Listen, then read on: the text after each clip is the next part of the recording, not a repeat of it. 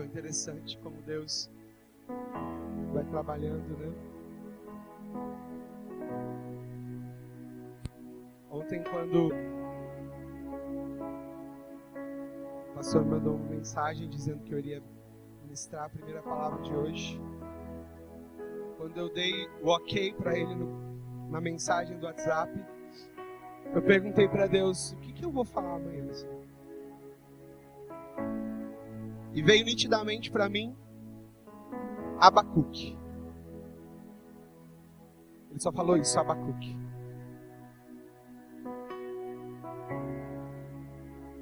Então eu fui estudar um pouco sobre o profeta sobre o que ele viveu na sua época, no seu tempo. Eu nem compartilhei com o pastor Celso hoje. E o primeiro versículo que ele leu para abrir este culto foi Abacuque, capítulo 3. Você vê que nos, nos detalhes Deus se revela? Você consegue enxergá-lo nos detalhes? Nós precisamos estar atentos nos detalhes, porque Deus fala, porque Deus é Deus.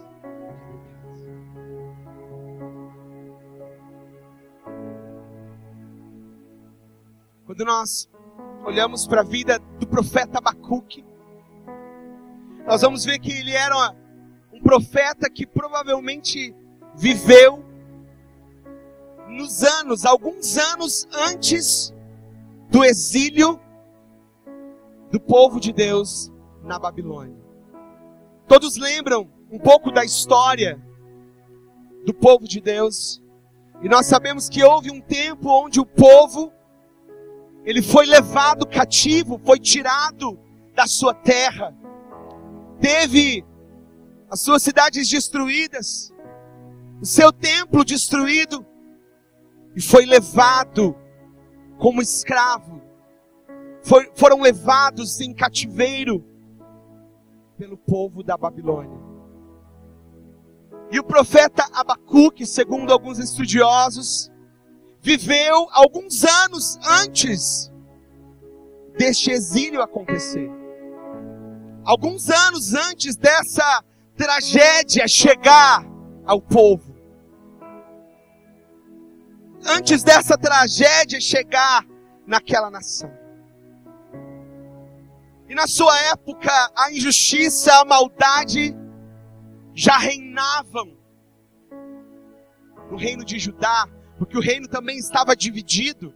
Este era outro dos problemas que este reino vivia. Eles viviam numa divisão, o reino do norte de Israel e o reino do sul, o reino de Judá.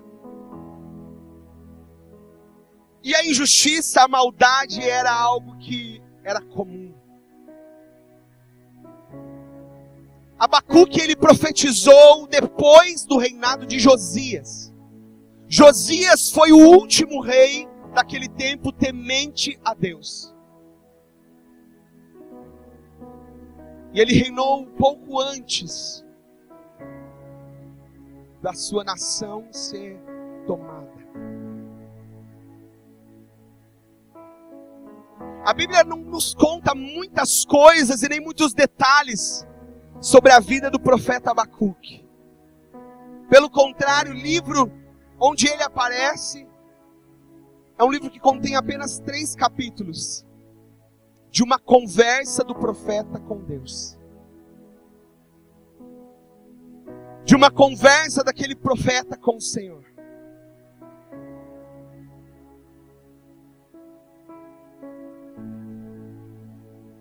E nós começamos lendo agora em Abacuque, no capítulo 1, no verso 2.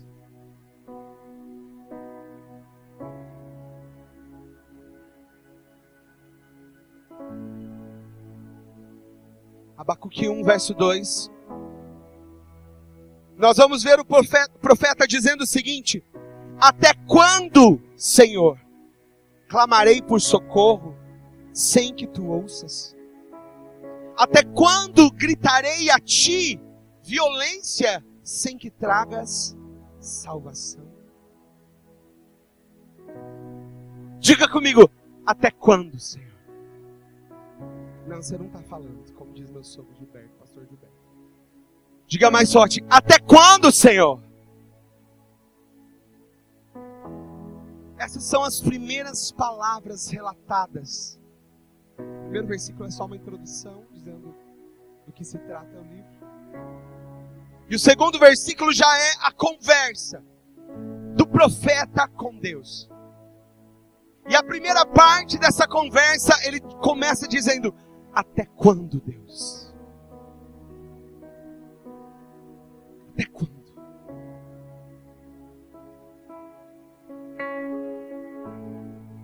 Primeira coisa que nós podemos absorver sobre a vida desse profeta é que ele era alguém que possuía, que já tinha intimidade com Deus. Porque nós vamos ver aqui que se trata de uma conversa, e não de uma conversa qualquer, mas de uma conversa franca. E não só isso, existia também a resposta de Deus. Não era um monólogo, mas era sim uma conversa, um diálogo, de as duas partes falavam.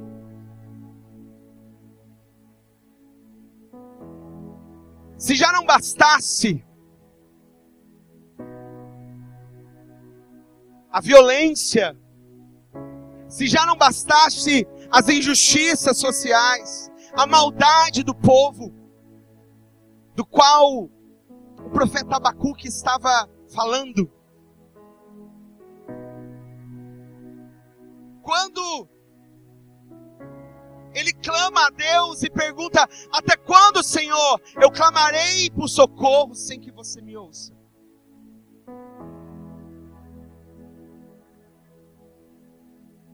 Se você pegar um pouco mais à frente, nós não vamos ler todos os versículos, mas você pode ler depois em casa se você quiser. Eu acho importante você ler só apenas três capítulos. Você vai ver o seguinte: que Deus então começa a falar com o profeta. E Deus diz o seguinte para o profeta: Olha, Abacuque, não é só isso que você está vendo, não. Você está reclamando da maldade, da violência, está reclamando da injustiça, mas algo pior está vindo. Deus comunicou isso ao profeta, e então é que ele ficou ainda mais é, sem saber o que fazer. Em outras palavras, Deus falou o seguinte para o profeta: tá ruim, mas vai piorar um pouquinho. Vocês estão entendendo? Deus comunica isso a ele. E nós vamos ver então um profeta angustiado. Angustiado com essa resposta de Deus. Inconformado com Deus. Nós vamos ver em alguns outros momentos ele falando algumas coisas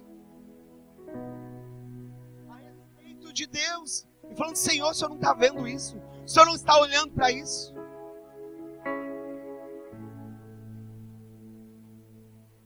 Quando ele recebeu as más notícias, houve uma angústia de alma. Houve um desespero de alma. E eu pergunto para mim e para você, pergunto para nós como igreja, para você que está nos assistindo da sua casa, como nós reagimos às más notícias? Como nós, como igreja, reagimos às más notícias.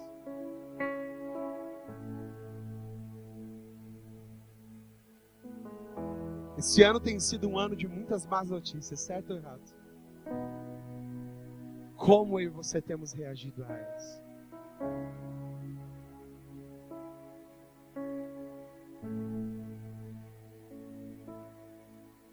E aqui nós vemos o profeta dizendo: Deus, até quando? O Senhor não vai fazer nada.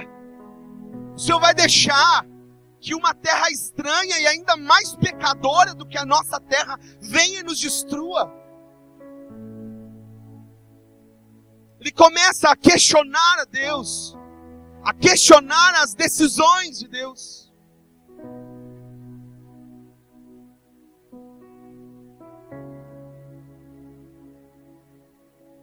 E é interessante que o profeta ele questiona a Deus como se ele amasse mais o povo do que Deus. Como se ele amasse mais o povo do que Deus ama o povo, entende? Ele questionava Deus como se Deus não se preocupasse tanto quanto ele com o povo. Deus, você não está vendo? Até quando o Senhor vai permitir isso? Até quando o Senhor vai permitir que essa nação entre e venha e faça tudo isso? Pode.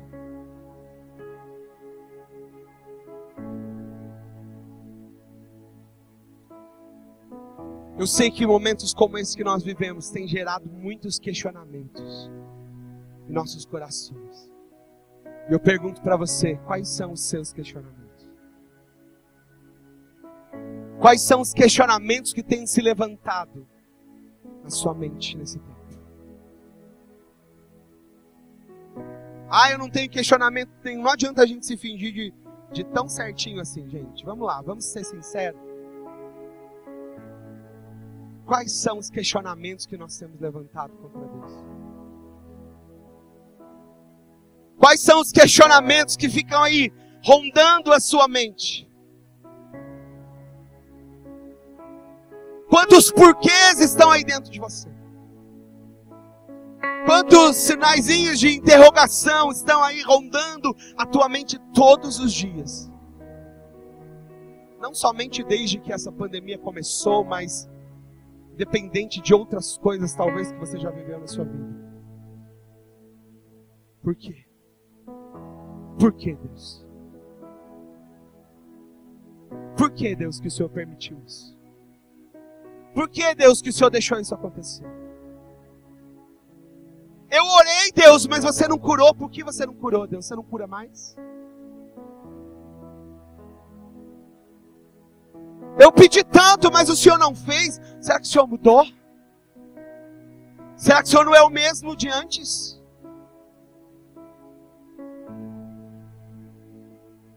Por que, que a cura não vem?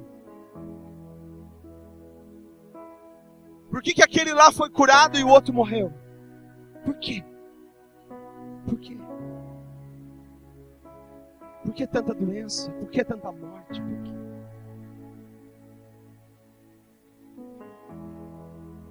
Esses questionamentos já permearam aí a sua mente? Já estiveram sobre o teu coração?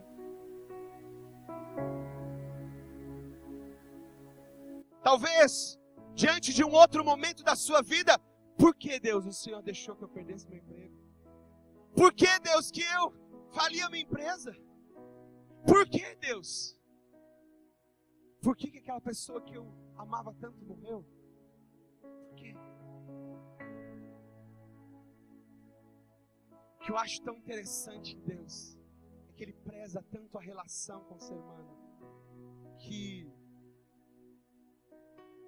diante de uma diante de perguntas tão audaciosas, tão ousadas, que algumas pessoas na Bíblia fizeram. Talvez se fosse conosco, nós iríamos só dar um, um raiozinho lá de cima, assim, ó. Pra torrar o camarada. Né? Mas ainda bem que ele é longânimo, paciente conosco. Ele preza pela relação. Ele preza por este relacionamento. Então, Deus deixa Abacuque desabafar. É verdade ou não é? Deus deixa. Deus deixa ele desabafar.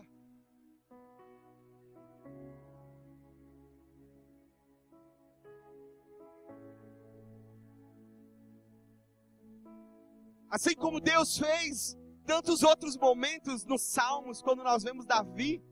Gente, Davi era sincero demais. E às vezes nós não ousamos fazer essas orações, né? Como Jó foi ousado e falou algumas coisas. Deus, ele permite. Deus, ele, ele nos deixa dizer aquilo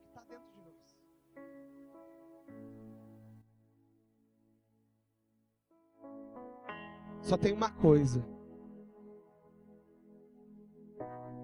Você pode fazer as perguntas que você quiser para Deus. Você pode fazer os questionamentos que você quiser para Deus. Mas esteja preparado para as suas respostas. Seja sincero com Deus. Mas fique preparado, porque as respostas de Deus transformam realidades. As respostas de Deus transformam a nossa vida, nos alinham. As respostas de Deus nos levam a uma nova vida, a uma nova direção.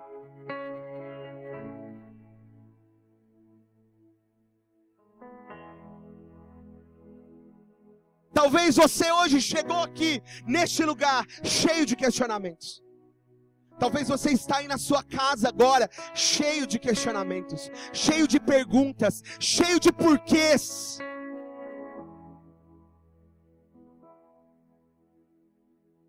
Eu digo para você, tá tudo bem. Se é assim que você chegou, tá tudo bem. O que você não pode aceitar é passar anos, passar uma vida de questionamento. Uma coisa você não compreender o que Deus está fazendo por um tempo, falar com Ele sobre isso, pedir que Ele te ajude a vencer e a te curar. Outra coisa você passar uma vida toda de questionamento e de murmurações sobre quem Deus é e sobre aquilo que Ele resolve ou não fazer.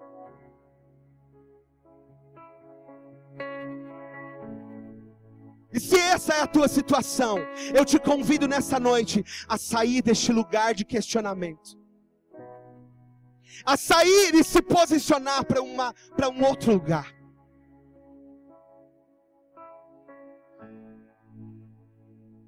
Olha que interessante, gente. Depois do capítulo 1, você vai ver a conversa de Abacuque com Deus, e ele fala com Deus, e Deus fala com ele. Depois dele fazer todas as perguntas para Deus, e Deus ainda não ter respondido tudo, olha o que a Bíblia diz no capítulo 2. Capítulo 2, verso 1. Ficarei no meu posto de sentinela e tomarei posição sobre a muralha. Aguardarei para ver o que ele me dirá e que resposta terei à minha queixa.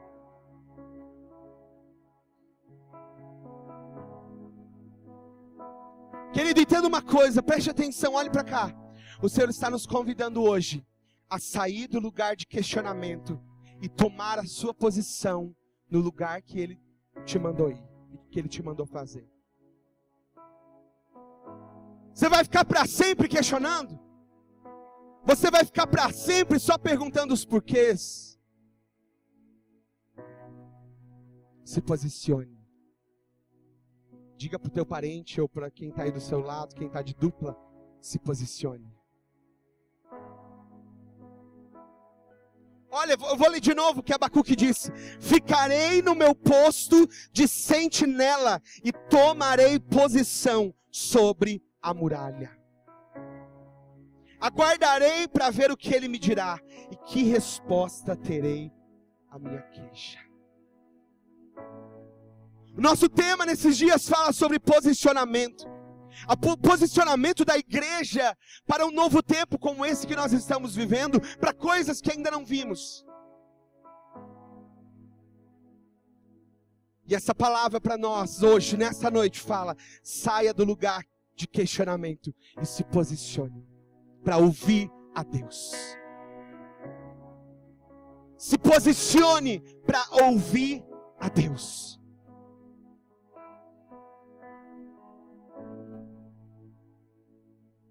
Assuma o seu posto de vigilância. Você entende isso?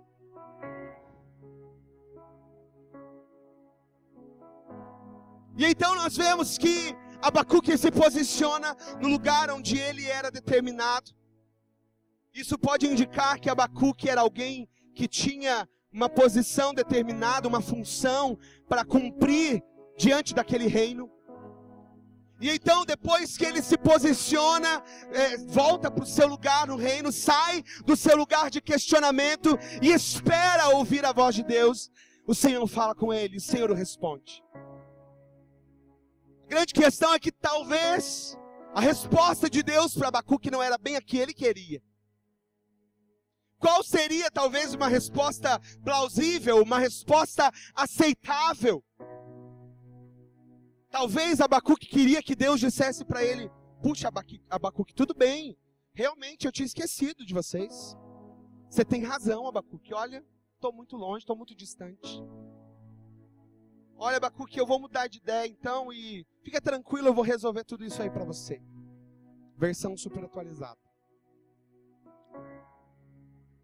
Mas a verdade que nós lemos é diferente. Deus não concordou com Abacuque, até porque Deus jamais esqueceria do seu povo. A palavra de Deus nos diz em Isaías 49, 14 a 16: Sião, porém, disse: O Senhor me abandonou, o Senhor me desamparou. Será que uma mãe pode esquecer do seu bebê que ainda mama e não ter compaixão do filho que gerou? Embora ela possa se esquecer, eu não me esquecerei de você, porque eu gravei você na palma das minhas mãos. Deus não tinha esquecido, porque Ele não poderia fazer isso, isso iria contra quem Ele é, a sua natureza. A resposta de Deus para Abacuque foi outra. A resposta de Deus para o profeta em Abacuque, no capítulo 2, no verso 4, é: O justo viverá pela fé. Aleluia! O justo viverá pela fé. Essa citação é usada várias vezes depois da palavra de Deus, é usada pelo apóstolo Paulo, porque ela fala de um princípio inegociável Diga comigo: o justo viverá pela fé. O que, que Deus estava comunicando com o profeta Abacuque? Ele estava dizendo a Abacuque: você está olhando ao redor. Você está olhando as circunstâncias que estão ao teu redor. Você está vendo os problemas sociais, as injustiças, a violência. Você está vendo o problemão que está vindo daqui a um tempo, que é a invasão da cidade e tudo mais. Você está vendo tudo isso. Mas está esquecendo de um princípio inegociável. O justo viverá pela fé e não pelo que ele está vendo. O justo não vai viver pelas circunstâncias ao redor. O justo viverá pela não, você não está falando. O justo viverá pela. Aleluia. Você pode adorar o Senhor, agradecer por essa resposta de Deus. Quando o profeta se posicionou, Deus respondeu. Talvez não fosse aquilo que ele queria. Talvez hoje, quando você se posicionar diante de Deus, as respostas que você receber não são exatamente as que você queria, mas são as que você precisa ouvir são as que você precisa ouvir para crescer, para mudar, para transformar a sua vida, da sua família, o seu futuro. Deus não está interessado em ficar massageando o ego de ninguém, não! Deus está interessado em mudanças, em mudanças que geram mudanças em outros, em mudanças de comportamento, de atitudes. Nem sempre a resposta é a que você quer. Nem sempre. Nem sempre a cura vai vir.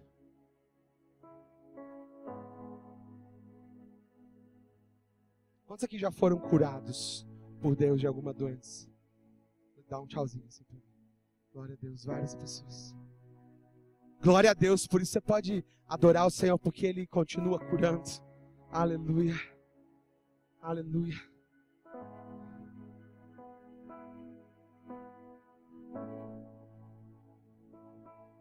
Eu me questionei isso esses dias. Alguns sabem que eu tive 11 dias internado na, no hospital devido ao vírus. E chegou um momento, no fim de semana, onde muitos de vocês oraram por mim, pediram um milagre, que realmente eu precisava de um milagre de Deus. Porque quando a médica chegou e disse assim: Eu vou te levar para UTI, eu falei: Por favor, não me leva ainda, espera mais um pouco, porque eu sabia que se eu fosse para UTI, talvez eu não ia mais voltar. E não era exagero da minha parte, não, eu sabia. Dentro de mim eu sabia. Mas Deus me curou, eu tô aqui. Aleluia. Isso é um milagre.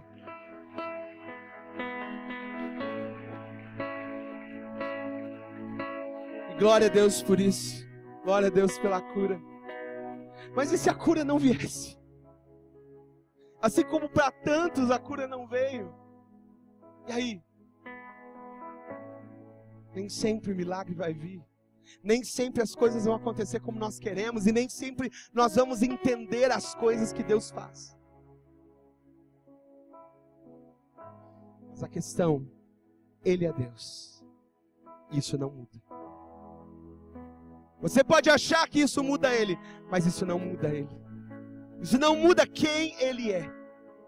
Entende? Isso não muda.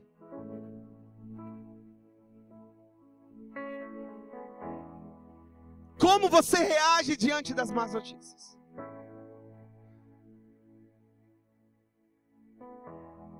Será que você consegue enxergar, mesmo diante desse tempo que vivemos, mesmo diante de tudo isso, que Ele é Deus e que Ele é amor, independente de todas as coisas?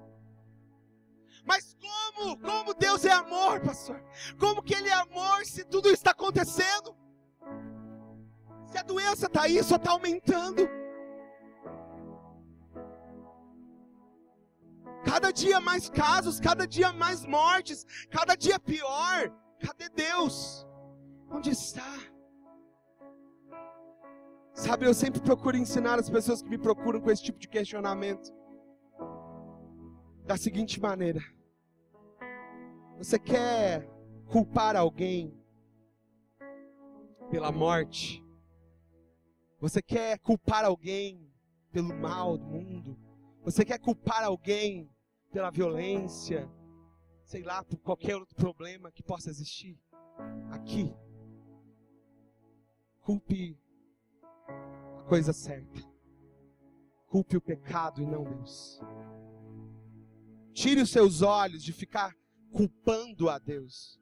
Por que Deus permitiu a morte? Deus, por que, que ele morreu? Por quê? A morte só aconteceu porque o pecado aconteceu. Sem pecado, sem morte. Sem Deus, nós vamos morrer. E é por isso que o ser humano vai definhando, definhando, definhando até morrer. Porque o pecado tirou de nós aquilo que era nosso direito à vida. Mas o Senhor Jesus veio, Ele morreu numa cruz, Ele comprou a nossa vida de novo, e Ele estabeleceu para nós uma nova e eterna vida diante dEle. Oh! O que Deus tinha que fazer a respeito da morte, Ele já fez. Onde está a morte, a sua vitória? Onde está a morte, o seu aguilhão? Oh! Aquilo que ele precisava fazer, ele já fez. O que precisa mudar não é Deus, é o nosso coração. Somos nós. Nós, nós, nós. Nós precisamos mudar. O que mais Deus precisa fazer? Preste atenção. O que mais Deus precisa fazer por você para provar que Ele te ama? Será que só a morte do seu único filho numa cruz, moído, esmagado por você, pela sua vida, pelo seu pecado, não é o bastante? Será que isso não é o bastante? Será que nós ainda queremos mais provas? Será que nós ainda queremos mais provas do amor de Deus por nós? Será que essa não é suficiente? Será que isso não é suficiente?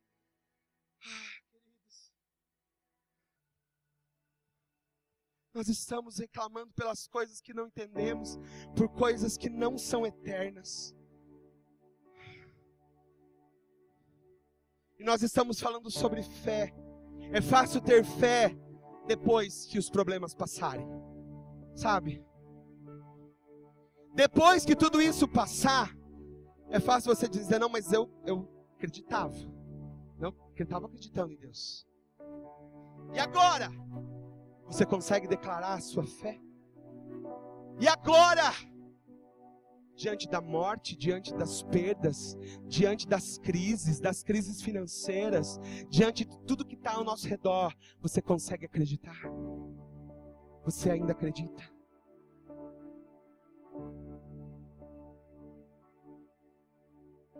Então nós vamos para o capítulo 3 de Abacuque. Depois de Deus responder o profeta, mesmo que a resposta não era bem a que ele queria, o profeta escreveu uma canção ao Senhor. É interessante porque realmente é uma canção. E alguns estudos até contam que essa canção foi cantada por muitos anos pelo povo depois.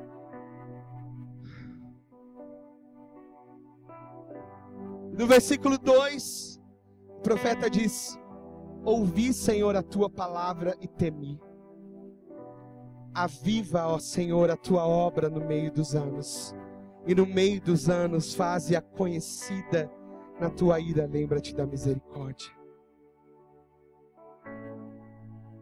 Aviva a tua obra, Senhor. Aviva a tua obra, Senhor. Você pode levantar suas duas mãos para os céus comigo e dizer: Aviva a tua obra, Senhor. Diga mais uma vez: Aviva a tua obra, Senhor. Ei, mais apaixonadamente você pode dizer: Aviva a tua obra, Senhor. Cheira la mandeira la Aviva a tua obra, Senhor. Oh, sabe por que o profeta clama por um avivamento? Porque a crise, quando ela vem, ela derruba pessoas. A crise mata pessoas por dentro. A crise traz morte. Quantas pessoas estão frias? Quantas pessoas estão gélidas? Estão com seus corações endurecidos, empetrecidos nesse tempo em que nós vivemos. Quantas pessoas deixaram que a morte espiritual tomasse posse? Quanta gente esqueceu que era crente porque chegou a pandemia, porque o vírus estava por aí? Quanta gente esqueceu do que Deus fez na sua vida, das transformações, dos milagres, dos momentos Quantas pessoas esqueceram? Abacuque sabia que uma crise como a que eles estavam passando, e uma crise como a que viria, iria esfriar o coração de muitas pessoas. Estava matando por dentro a fé de muitas pessoas, e por isso o profeta canta: Aviva a tua obra, ó Senhor, aviva a tua obra no meio dos anos a fase conhecida. Não deixe esquecer, não nos deixe esquecer quem somos, não nos deixe esquecer por que estamos aqui. Não nos deixe esquecer a tua obra, aquilo que o Senhor fez em nós e aquilo que o Senhor quer fazer através de nós. Oh, quantos cristãos esfriaram nesse tempo? Quantas pessoas. Eu preciso falar algo, não fique triste você que está me assistindo, porque eu sei que muitos estão nos assistindo de casa, porque gostariam de estar aqui e não podem. Mas quantos trocaram, trocaram as celebrações em unidade por uma vida sozinho dentro de uma casa ou na frente de um celular? Não somente como igreja, mas como pessoas, como família. Esquecemos Estamos morrendo por dentro. Estamos morrendo por dentro e nós precisamos de vida. Estamos morrendo por dentro e nós precisamos desse avivamento que Abacuque disse, porque avivar significa tornar mais vivo, estimular, tornar nítido, ativo, intenso. Oh! O Senhor quer, quer tornar a sua vida de novo ativa, intensa, cheia da sua presença. Não se conforme. Saia, saia desse lugar de conformismo. Saia desse lugar de apatia. Saia, saia, saia. Em nome de Jesus, saia, saia. Você que está me ouvindo da sua casa, em nome de Jesus, saia desse lugar de morte. Oh. Saia deste lugar de morte. O Senhor quer nos avivar. O Senhor quer nos avivar.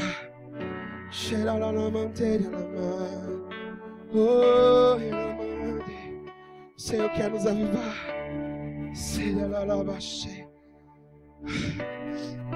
Eu quero encerrar lendo para você.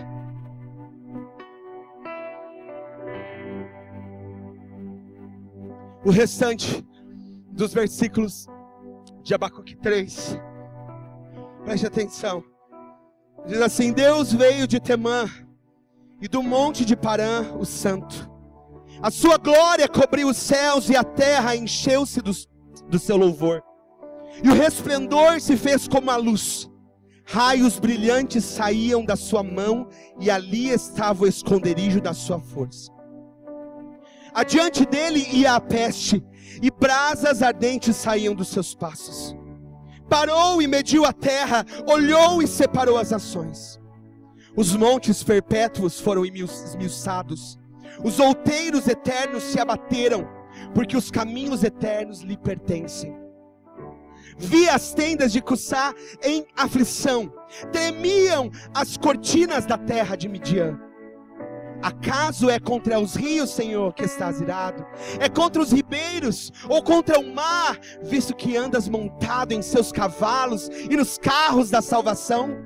Descoberto se movimentou o teu arco, os juramentos feitos às tribos foram uma palavra segura.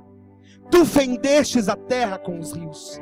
Os montes te viram e tremeram, a inundação das águas passou, o abismo deu a sua voz, levantou ao alto as suas mãos. O sol e a lua pararam nas suas moradas, andaram à luz das tuas flechas, ao resplendor do relâmpago da tua lança. Com indignação marchaste pela terra e trilhaste os gentios.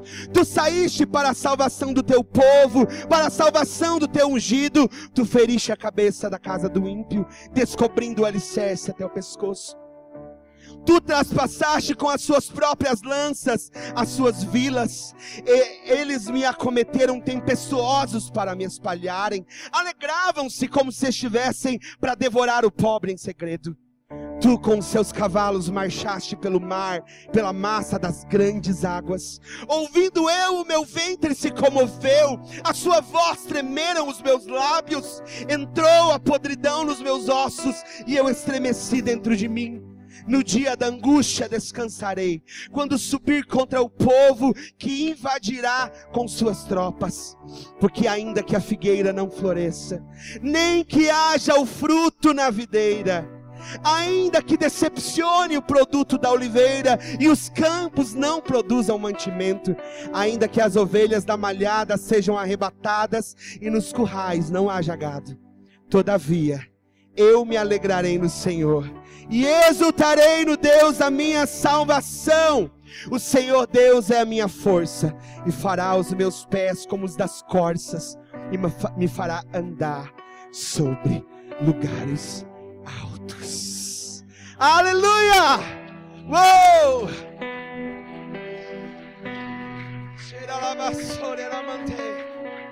Da dúvida para a certeza, de uma crise de fé para um avivamento. O Senhor, nesta noite, nos convida a fazer este caminho do questionamento à confiança. Talvez durante todo esse tempo você tenha vivido uma crise na sua fé. E hoje, primeira palavra de Deus para nós, o primeiro posicionamento que nós precisamos tomar como igreja é entender este princípio: o justo viverá pela fé. A igreja dos justos viverá pela fé. Não vive olhando a pandemia, não vive olhando as crises, não vive desesperado pelas crises políticas, não vive desesperado por coisa alguma, mas se posiciona para ouvir e não entra em crise junto com a crise, mas se levanta e clama por avivamento, se levanta e clama por vida. Se levante no seu lugar, querido.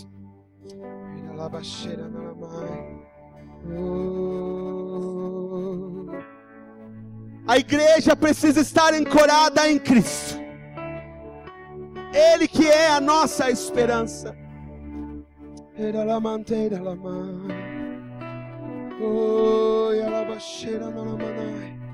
Feche os seus olhos. Feche os seus olhos.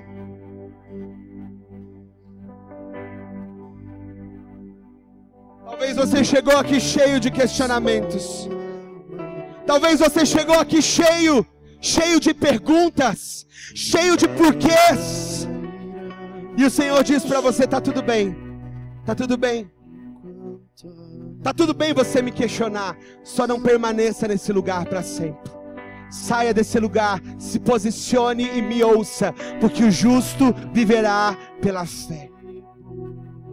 O justo viverá pela fé. Vamos dizer isso? O justo viverá pela fé. Mais uma vez declare: o justo viverá pela fé. Levante as suas mãos e diga: o justo. Mais uma vez você pode fazer melhor. O justo. Aleluia. Aleluia. Vamos sair deste lugar de questionamento. Vamos sair deste lugar de dúvidas.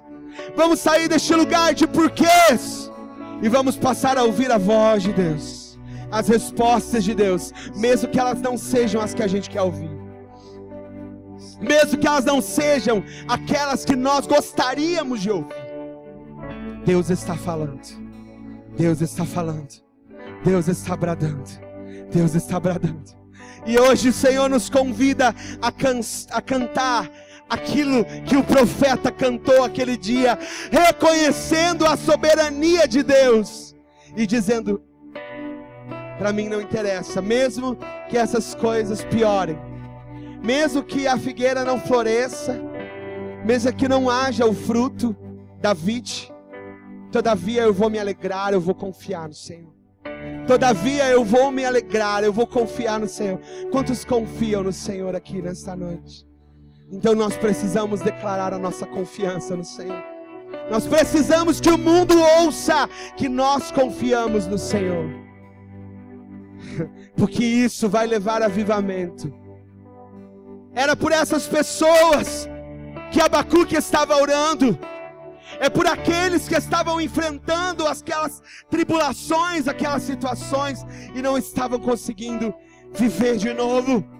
Aviva a tua obra, Senhor aviva a tua obra e no meio dos anos a faz conhecida. Entenda uma coisa: Deus não mudou. Aquilo que Ele está falando desde o louvor, Ele não mudou, Ele nunca vai mudar. O que precisa mudar é o nosso coração. A Sua palavra é imutável. Sua palavra não erra. Quem precisa mudar somos nós. Coloque a mão no seu coração e diga: quem precisa mudar sou eu. Nós precisamos mudar. Nós, nós precisamos reconhecer. Nós precisamos reconhecer. Feche os seus olhos, feche os seus olhos.